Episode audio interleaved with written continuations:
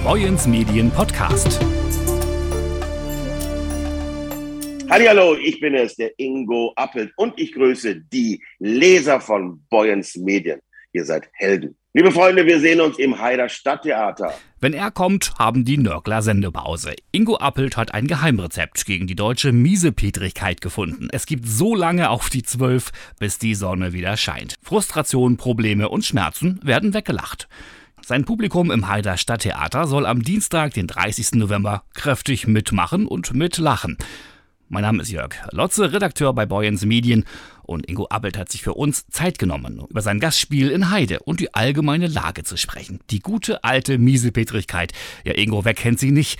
Hat sich die eigentlich noch verschärft, dank der Pandemie?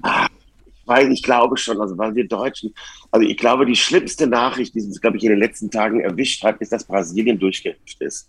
Das ausgerechnet da, wo der Diktator herrscht, wo äh, er auch noch also Impfgegner ist und Corona-Leugner. Ausgerechnet Brasilien hat eine höhere Impfquote als Deutschland. Und das merkst du halt. Wir wollen ja eigentlich immer die Besten sein, die Sieger sein, immer vorne stehen, erster Platz. Und es ist halt gerade eher schlecht.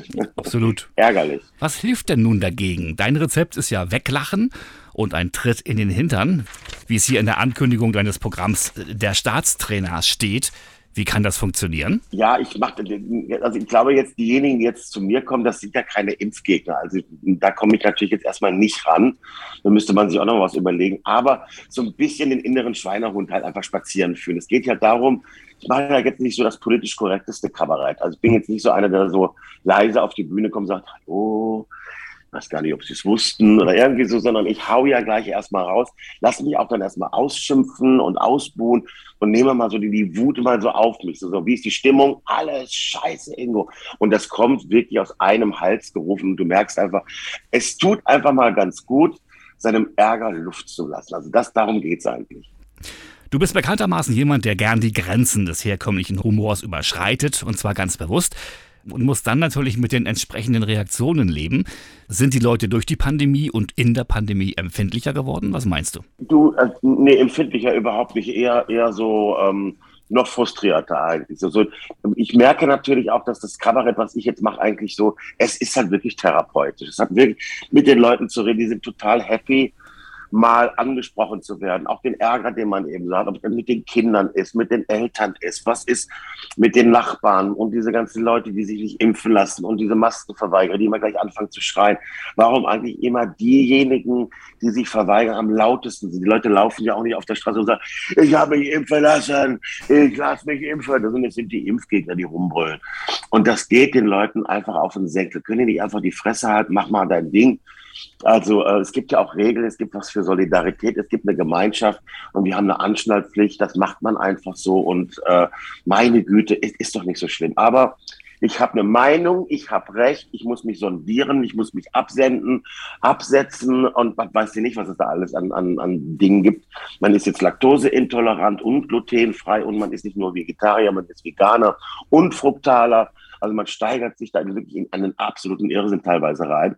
Und äh, das geht vielen Menschen auf den Senkel und darüber reden wir dann abends. Ich zitiere mal aus dem Programmheft. Mit elfenhafter Leichtigkeit will Ingo Appelt einen Comedy-Tsunami durch den Saal rollen lassen. Was kann man sich denn darunter vorstellen? Was darf dein Publikum im Stadttheater erwarten am Dienstag? Ich rede natürlich ganz gerne ohne Punkt und Komma. Also ich bin sehr massiv in dem, was ich da mache. Sehr schnell und also man kommt aus dem Lachen gar nicht mehr raus. Also Lachen und Staunen also ich höre das ja jeden Abend. Irgendeiner kommt immer und sagt, ey, Herr Appelt, also mir tut alles weh, so viel gelacht wie heute habe ich schon lange nicht mehr. Es sind natürlich manchmal diese etwas ähm, unbequem, ja, diese, wie soll man sagen, diese Wahrheiten, die man nicht so gerne ausspricht, weil man ja höflich ist. Also unsere Kinder sind ganz toll und unsere Kinder und will. Dabei merkst du, die gehen dann total auf den Sack, nicht Homeschooling, Homeoffice. Also das merkst du einfach, der, da, da gibt's Ärger, da gibt's Frust und wir Menschen haben das nun mal auch in uns, eine Frustration. Das ist dieses ganze vorgespielte, wir sind ja alle so nett zueinander. Das ist es natürlich nicht. Und deswegen lassen wir mal gemeinsam die Raussau, die Sau raus, die Raussau. Also du merkst schon, ich muss auch wieder auf die Bühne. Bist du denn froh, nach längerer Pause endlich wieder auf die Bühne zu dürfen? Das ist ja, glaube ich, das Allerwichtigste, weil ich merke, dass aber so anderthalb Jahre mehr oder weniger nur zu Hause bleibt. Du verblödest ja. Und, und an diesen Job, der ist ja ein totales Privileg. Ich bin ja total happy, dass ich den eigentlich ausüben kann. Und ich springe momentan auf die Bühne und spiele mich daraus. Ich glaube, die Leute müssten gar nichts bezahlen. Ich würde es trotzdem machen. Aber sag's keinem. Nein, ich halte die Klappe. Das Enfant terrible der deutschen Comedy, der Mann mit dem bösen Wort F, der Mann mit der feuchten Seite, all das bist du ja auch. Kürzlich hast du mal gesagt in einem Interview, dass du im Gegensatz zu früher nicht mehr um jeden Preis schocken willst. Wo liegen denn heute die Schwerpunkte deines Programms? Ja, es ist natürlich alles ein bisschen erwachsener geworden. Also das geht dann auch eher so ums Politische. Auch da so nach dem Motto, ihr macht doch eh alle nicht mit. Wir alle haben große Fresse. Mitglied in der Partei bin nur ich. Ich glaube, viele andere sind es nicht. Ich bin in der SPD. Wir haben offiziell 400.000 Mitglieder, davon liegen 350.000 auf dem Friedhof, haben sich vergessen abzumelden. Also es ist schon dramatisch. Über 98 Prozent der Deutschen sind nicht Mitglied einer Partei. Das ist so etwas, was ich natürlich als alter äh, politischer, also so, ich war ja äh, Jugendbildungsreferent, ich habe Betriebsräte-Schulungen gemacht, ich weiß ja, wie Demokratie funktioniert. Und so wie die Leute sich das da draußen teilweise vorstellen, dass es was mit Wählen alleine zu tun hat, so ist es ja nicht. Und das beschäftigt mich ja lustigerweise dann auch sehr.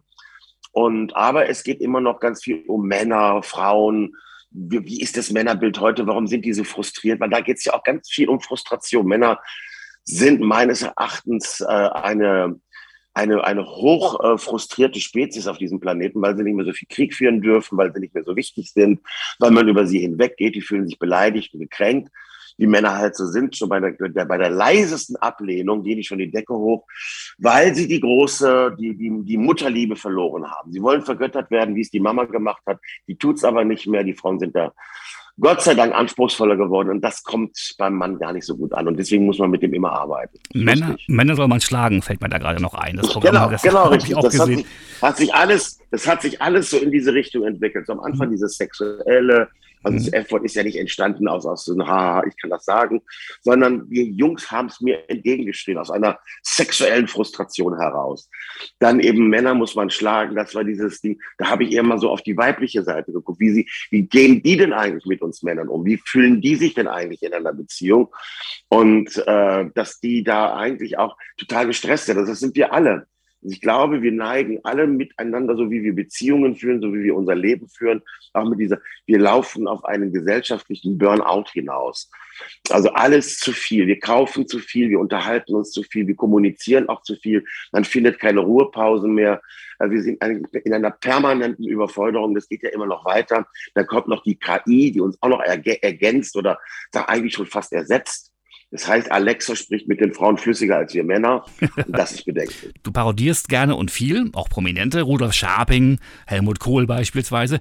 Die sind ja aber nicht mehr aktuell. Wie wählst du denn die Promis aus, die du auf die Bühne bringst? Man muss sie ja mögen, ne? Um sie ja, man muss sie irgendwie mögen oder total verachten. Also man muss auf jeden Fall eine emotionale Beziehung dazu haben. Das hängt ja meistens auch sehr stark zusammen. Hass und Liebe sind ja die äh, sind ja zwei Pole äh, die sich einander bedingen. Und ähm, ja, und manche Politiker, also ich habe den Kohl nicht wirklich leiden können. Ich habe den eher gedacht, was ist das denn für ein Aber ich habe es gerne nachgemacht, weil der als Typ halt schon sehr eigen war. Und das fällt mir halt auf, das gibt's halt heute kaum noch. Also diese Leute, die so Eigenschaften haben, die man so sofort erkennt. Also wenn ich als Udo rauskomme, nur alles klar, weiß sofort jeder, wer gemeint ist. Solche Politiker gibt's gar nicht. Das ist, ähm, das ist alles unheimlich glatt gebügelt. Ich habe jetzt 16 Jahre gebraucht, um mir die Merkel drauf zu schaffen.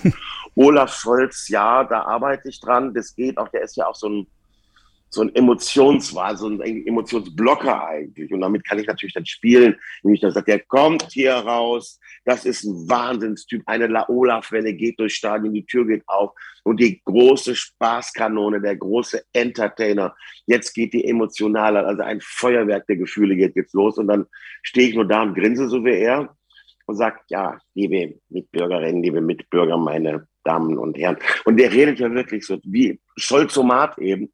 Und da kann man ihn mit aufziehen, aber so richtig geil, lustig wie früher sind Politiker heute nicht, weil die auch alle, ich sage ja immer, zu einer gefährdeten Spezies auch gehören. Weil sobald, das haben wir ja auch gesehen im Wahlkampf, sobald du auch nur irgendetwas sagst, was angreifbar ist, wirst du gekillt. Und wenn du auch eine Persönlichkeit hast, die irgendwie aneckt, so wie das früher eigentlich gerne gesehen wurde, die ist halt auch schnell wieder draußen. Mhm. Das stimmt. Dankeschön, Ingo, für das nette Gespräch und alles Gute dann auch für Dienstag. Alles klar, Dankeschön. Ich danke dir. Schön und viel Erfolg weiterhin für alles. Ne? Tschüss. Ja, wird schon werden. Danke. Ciao, ciao. Also, liebe Leserinnen und Leser, vormerken, Ingo Appelt am Dienstag, den 30. November ab 20 Uhr im Haider Stadttheater. Es gibt noch Karten. Der Boyens Medien Podcast.